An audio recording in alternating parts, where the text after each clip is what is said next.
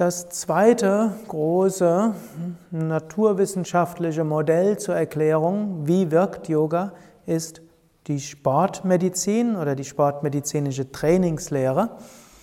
Yoga ist auch Körperübung, insbesondere Hatha Yoga. Und Yoga ist auch durchaus anstrengend, wenn auch auf eine andere Weise anstrengend als andere Sportarten. Und Yoga entwickelt körperliche Fertigkeiten. Und so können wir sagen, Yoga ist auch Sport. Und wir können, um die Wirkungsmechanismen von Yoga zu erklären, eben auch auf die Erkenntnisse der modernen Sportmedizin zurückgreifen. Da gibt es eine umfangreiche empirische Studienlage, die sagt, eine bessere Kondition ist gut für Gesundheit von allem Möglichen. Gute, gute Muskelkraft hat viele Einflüsse, sowohl auf die Muskeln selbst, wie auch auf die Psyche, wie auch auf hm, Organe und Gesundheit von Rücken und so weiter. Eine gute Flexibilität ist etwas Gutes und man hat nachweisen können, flexiblere Menschen sind in vieler Hinsicht gesünder als andere. Und eine Koordination, eine bessere Koordination hat auch wieder viele weitere Gesundheitswirkungen. Und so können wir also auch wieder sagen, ja, Yoga ist auch eine Sportart und das will ich die nächsten 14 Uhr Vorträge ein bisschen ausbauen, die Hypothese vertreten, die anders ist. Also zum Beispiel Swami Yoga Swarupananda dort begonnen hat, dazu gesagt, hm, was ist der Unterschied zwischen Yoga und Sport? Hm? Die meisten Yoga-Bücher sind ja, wenn sie über Yoga und Sport sprechen, versuchen immer Unterschiede aufzuzeigen. Ich will jetzt einen anderen Ansatz aufzeigen, nämlich ich will behaupten, dass Yoga die beste Sportart ist oder mindestens eine ganz besonders gute Sportart. Aber nicht im Sinne von Leistungssport, nicht im Sinne von Wettbewerbssport, sondern Sport verstanden als etwas, mit dem man seine körperliche Leistungsfähigkeit verbessert, was gut ist für die Gesundheit und auch für die Psyche.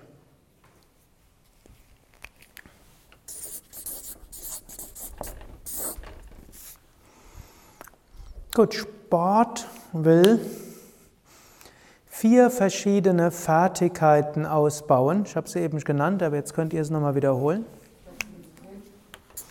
Also es gibt Flexibilität, habe ich gehört.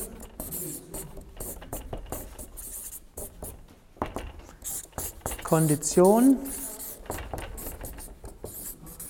Bitte? Kraft. Und Koordination.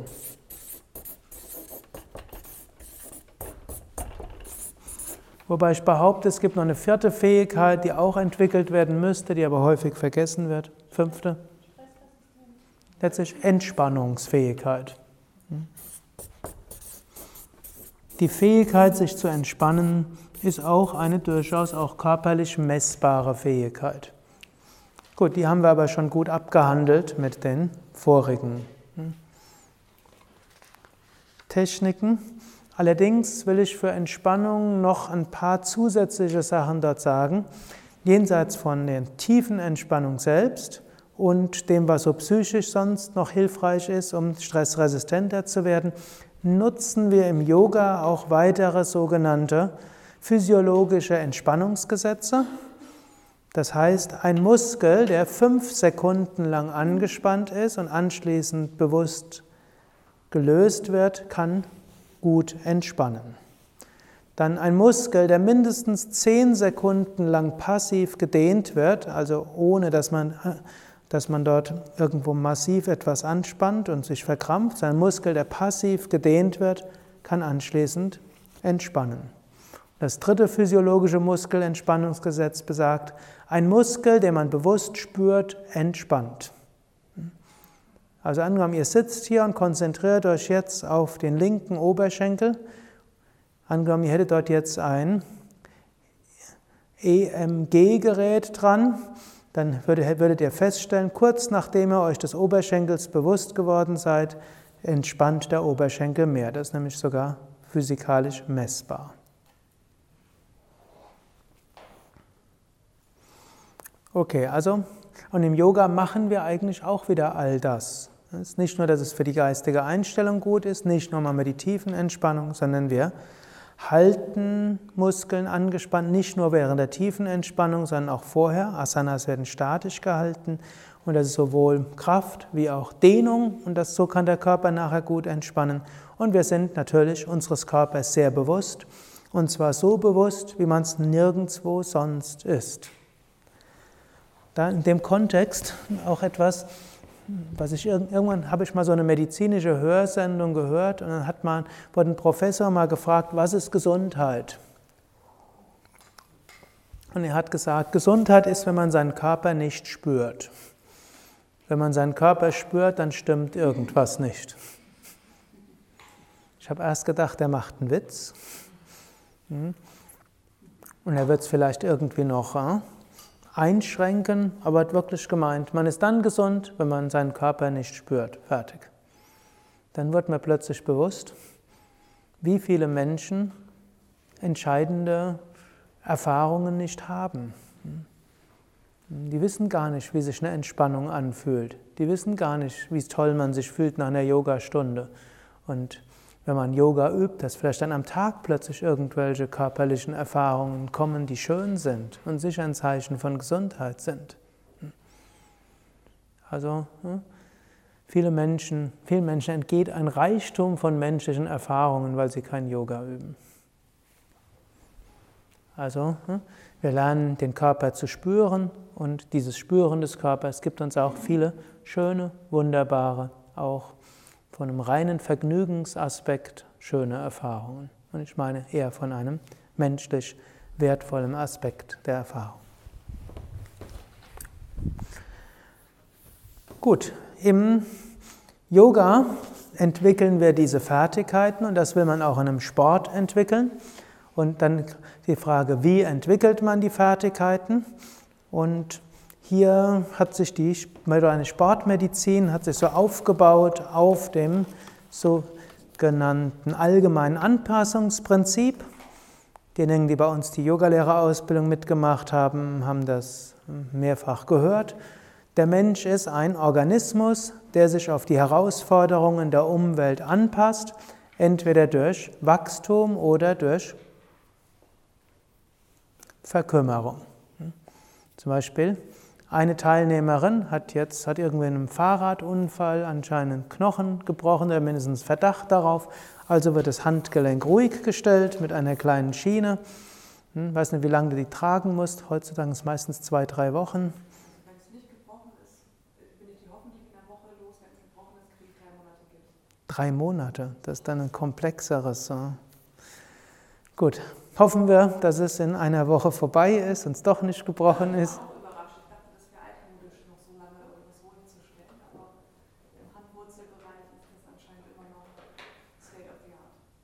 Ja, oder eventuell noch eine zweite Meinung einholen. Denn es ist schon ungewöhnlich. Aber es gibt auch ungewöhnliche Brüche, die ungewöhnliche Prozeduren erfordern. Aber manchmal ist nur jemand nicht mutig genug und jemand anders ist erfahrener. Aber jedenfalls hoffen wir, nächste Woche ist alles überstanden. Du kriegst den Gips ab und dann wirst du feststellen, Handgelenk wird sich erstmal kaum bewegen. Du wirst vielleicht auch feststellen, die Unterarmmuskulatur ist kleiner als die vom anderen Arm. Also wenn man eine Fertigkeit nicht benutzt, dann verliert man sie.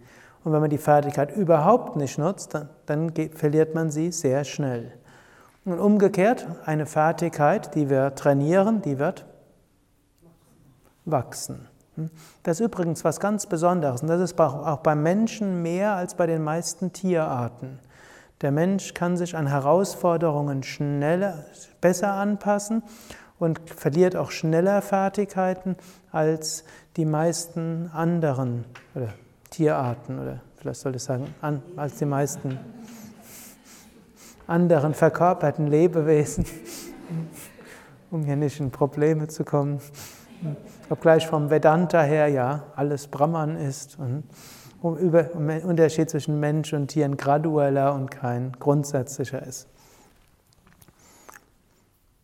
Wenn ihr zum Beispiel Fahrrad fahrt und irgendwann hm, seid ihr im Sommer viel Fahrrad gefahren, dann stellt ihr fest, was ist mit eurem Reifen passiert. Profil ist weniger und wenn ihr dann weiterfahrt, platzt er irgendwann. Währenddessen, wenn ihr euch entscheidet, den ganzen Sommer auf den Barfuß zu laufen, dann schaut am Ende des Sommers eure Füße an, werden die dann drei Millimeter abgewetzt sein, wie vielleicht euer Fahrradreifen. Im Gegenteil, sie werden drei Millimeter gewonnen haben, drei Millimeter Hornhaut. Also Grund anders. Der, hm? und hier muss man aufpassen, im Deutschen gibt es das dumme Wort abnutzen. Man hat Abnutzungserscheinungen. Der menschliche Körper nutzt sich grundsätzlich nicht ab. Hm? Eure Füße sind nicht abgenutzt, obgleich er dort täglich drauf geht. Und der menschliche Körper nutzt sich nicht ab. Es kann höchstens sein, dass bestimmte Anpassungsleistungen nicht richtig gemacht werden. Hm? Und es kann sein, dass die Art des Trainings dem menschlichen Körper nicht angemessen sind und dass er deshalb nicht sich gut regenerieren kann. Und dann scheint es zu Abnützungserscheinungen zu kommen. Aber vom Prinzip her, der menschliche Körper nützt sich nicht ab. Auch Verschleiß ist ein vom Standpunkt moderner Medizin falscher Ausdruck. Der würde beinhalten, dass wenn man den menschlichen Körper weniger benutzen würde, dann würde er gesund bleiben. Alle empirischen Studien zeigen das Gegenteil. Es ist nicht, der menschliche Körper verschleißt nicht in dem Sinne, er kann höchstens falsch benutzt werden, er kann überlastet werden und das kann dann entweder zu falschen oder fehlerhaften Anpassungserscheinungen führen. Heutzutage ist eben hauptsächlich Unterforderung. Und heutzutage in die meisten Krankheiten, während denen man vor, 20, vor 30 Jahren ins Bett geschickt wurde, hm, wird man heute nicht ins Bett geschickt werden. Es gibt ein paar Ausnahmen. Hm. Bei Fieber über 39 wird weiter empfohlen, ins Bett zu gehen. Vor kurzem habe ich aber irgendwo gehört, bei 38 Fieber könnte man durchaus durch die Gegend gehen. Glaube ich zwar immer noch nicht, aber das von einem Arzt zu hören, hat mich dann erst nochmal erstaunt. Wenn das früher hieß immer ab 37,7. Nee, der hat gesagt, aber keinesfalls zum, zur Arbeit gehen. Der war Arbeitgeberfreund, hat nämlich gesagt, wenn man Fieber hat, darf man nicht zur Arbeit gehen, dann ist hochgradig ansteckend und damit ist niemandem gedient, wenn man mit Fieber äh, zur Arbeit geht.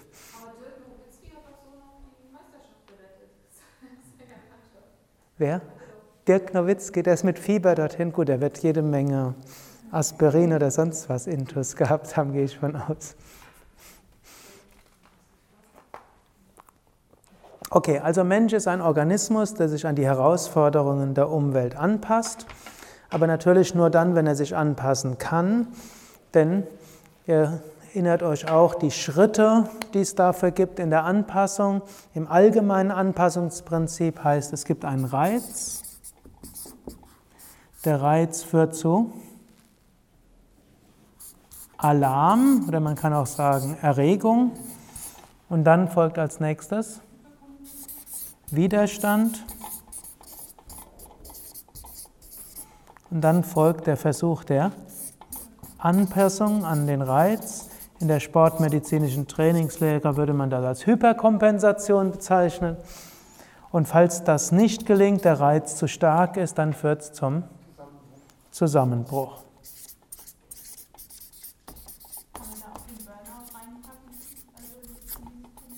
Ja, dann ist dann eben der Zusammenbruch so weiter. Hm? Also, hm? Zum Beispiel angenommen, ihr macht die Vorwärtsbeuge oder habt einen neuen Teilnehmer, die haben seit 20 Jahren keinen Sport gemacht, sich außer vielleicht ab und zu mal die Schuhe angezogen, nie sich nach vorne gebeugt, also täglich, aber das meistens dann gebeugt, hm? nie und vielleicht mal auf dem Boden gewischt. Hm? Sind also die Vorwärtsbeuge nicht gewohnt, jetzt machen sie die Vorwärtsbeuge, das ist jetzt ein Reiz. Führt erstmal zum Alarmzustand, man spürt die Rückseite der Beine Irgendwo hm, merkt man irgendwo, man kommt nicht weiter, ist ein gewisser Widerstand. Und, ja, aber man übt täglich und merkt, langsam wird man flexibler. Wenn man es aber übertreibt oder auch den Reiz nicht richtig setzt, zum Beispiel statt gleichmäßiger entspannter Dehnung vor und zurück wippen, dann führt das dann nachher nicht zur Anpassung und Flexibilität, sondern stattdessen führt es vielleicht zu einer Bandscheibenvorfall oder Verletzung der Rückseite der Beine und dann ist das ständig gereizt und statt flexibler wird man dann steifer. Hm? Also ein Körper, der zwischen 10 Jahren und 25 ist, der vergibt einem eine Menge. Ein Körper, der über 40 ist, wenn man da ihn nicht richtig benutzt, dann führt das schneller zu Schwierigkeiten. Deshalb wichtig, dass man es richtig macht. Das allgemeine Anpassungsprinzip wird dann in der sportlichen Trainingslehre etwas abgewandelt und dann spricht man dort von Reiz, dann von Regenerationszeit.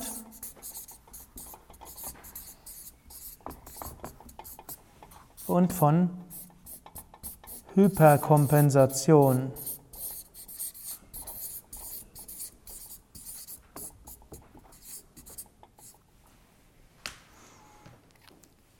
Nehmen wir das Beispiel von der Vorwärtsbeuge in die Vorwärtsbeuge hineinzugehen. Und im Anfängerkurs macht man das vielleicht eins, zwei oder dreimal, geht man in die Vorwärtsbeuge, man hält sie 30 Sekunden lang. Je nach Gruppe kann es auch ein bisschen länger sein. Und in der Zeit, wo man in der Vorwärtsbeuge wird, wird das Bein nicht flexibler.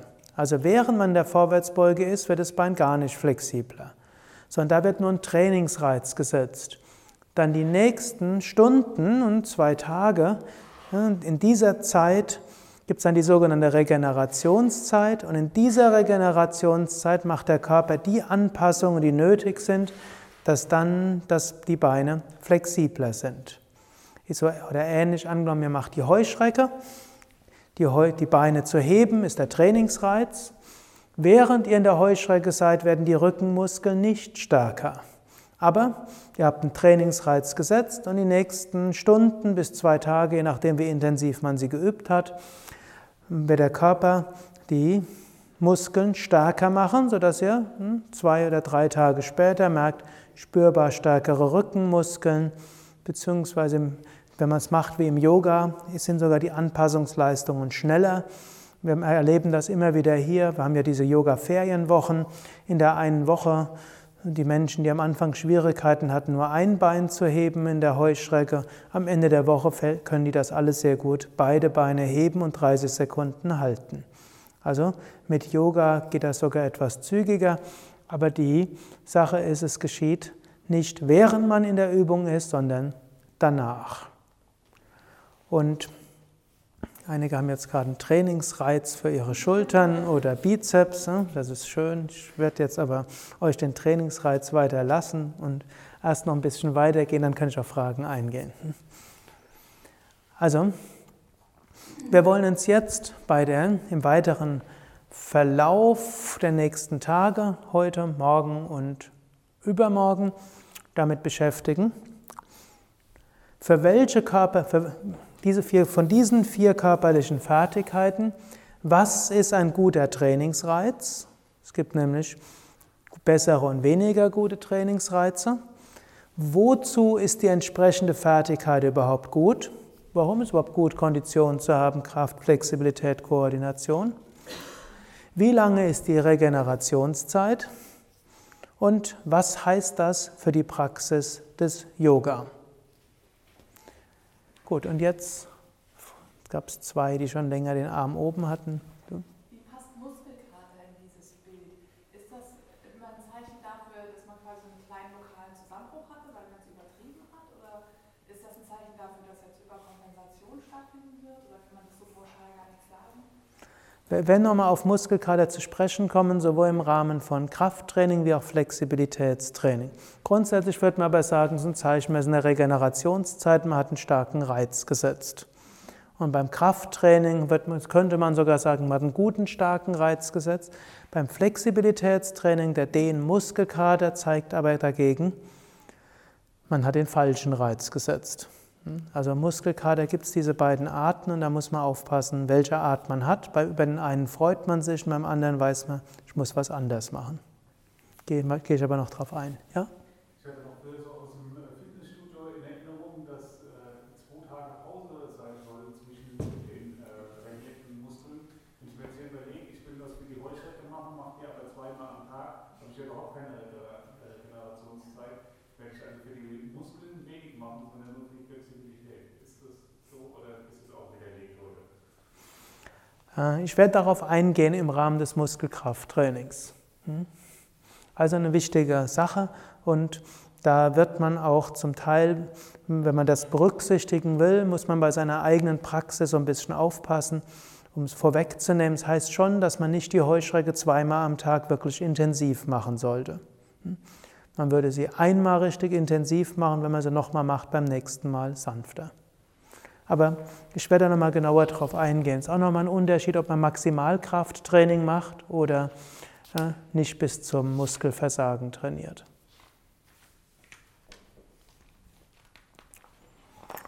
Gut, dann will ich noch auf, doch noch auf zwei, das eine, das, das beinhaltet dann, geht so indirekt auf das ein, was du auch angesprochen hast. Es gibt nochmals bei der ganzen Trainingslehre, gibt es auch noch das Gesetz der sogenannten abnehmenden Erträge. Das heißt, wenn man den gleichen Reiz wieder und wieder setzt, selbst wenn er langsam schrittweise intensiviert wird, sind die Fortschritte Schritt für Schritt weniger. In welchem Stadium der Praxis erfährt man übrigens die größten Fortschritte? Am Anfang als Anfänger. Hm? Im jemand, der kein Yoga gemacht hat und vielleicht auch keine Gymnastik und kein Flexibilitätstraining, der macht die größten Fortschritte in den ersten fünf Wochen und dann wird es schrittweise immer weniger.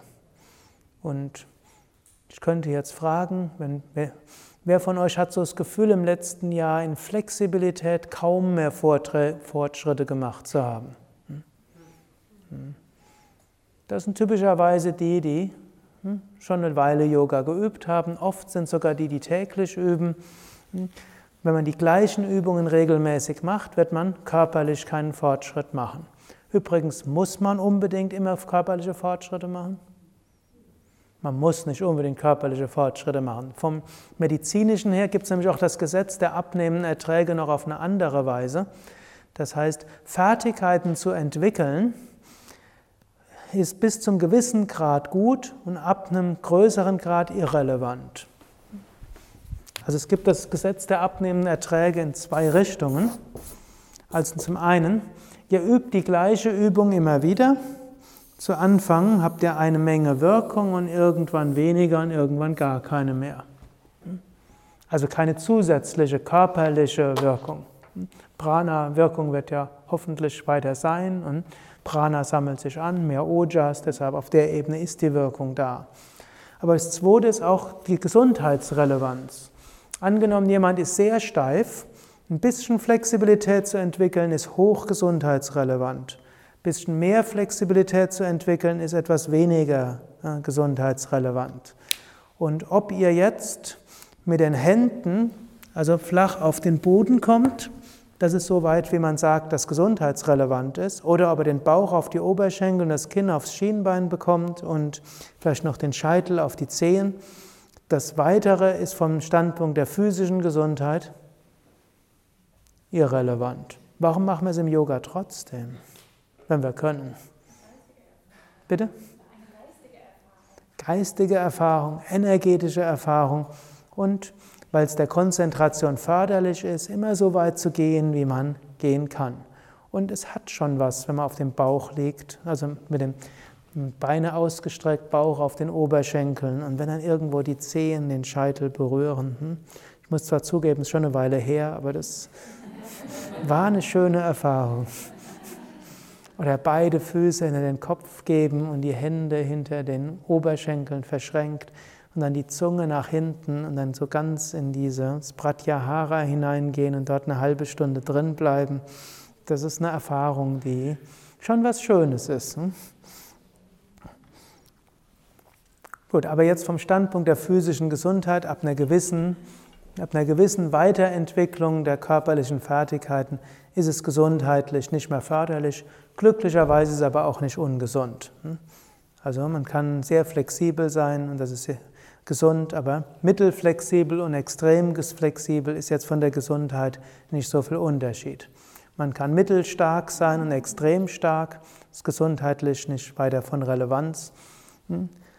Es sei denn, man hat diese extreme Stärke gewonnen durch Anabolika, dann ist es gesundheitlich schädlich. Aber die Kraft an sich hm, erstmal bis zum gewissen Grad gut. Okay, was heißt jetzt auch Gesetz der abnehmenden Erträge? Heißt, angenommen, wir wollen weitere Fortschritte machen, dann wird nicht die gleiche Übung einen weiter zum Fortschritt bringen, sondern wir müssen sie irgendwie anders machen. Und wir können sie auf verschiedene Weise anders machen, sei es, dass man die Übungen dass man andere Variationen einführt. Im Yoga gibt es ja 8.400.000 Asanas und es gibt 84 Hauptasanas und 300 Variationen. Die findet ihr ja im Yoga Vidya Asana Buch drin. Und wir können daraus unterschiedliche Varianten machen. Man kann mal eine Asana sehr lang halten. Das ist ein anderer Trainingsreiz, also immer nur zwei Minuten zu halten. Oder man kann dann mehrere Asanas machen und jede nur 30 bis 60 Sekunden lang halten. Auch ein anderer Trainingsreiz. Gut, das nächste ist auch das Prinzip der Superkompensation.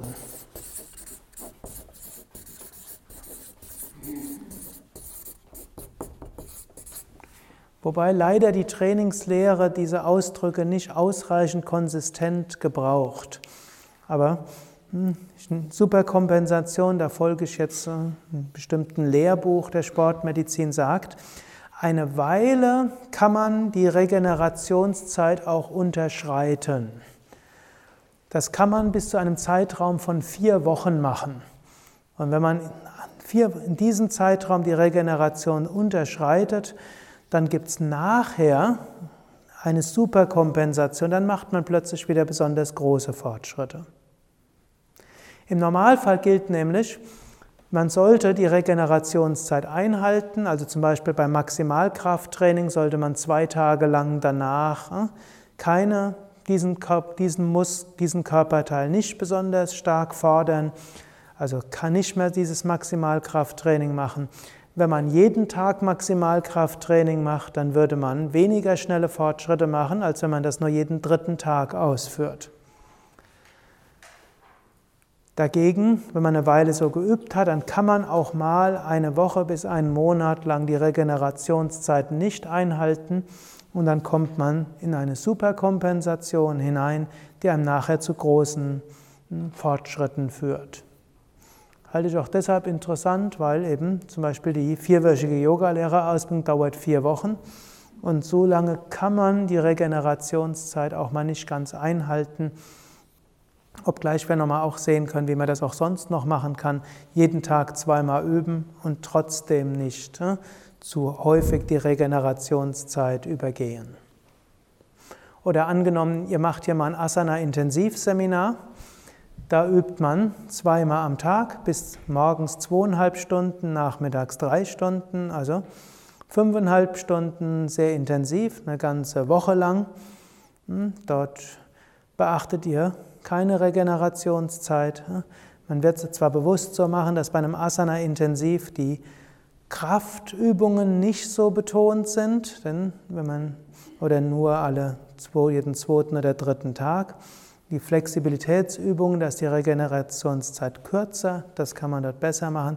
Dennoch, man hält die Regenerationszeit dort nicht ganz ein, führt aber danach zu einer Viele schreiben dann die nächste Woche, machen sie plötzlich große Sprünge in ihrer Flexibilität.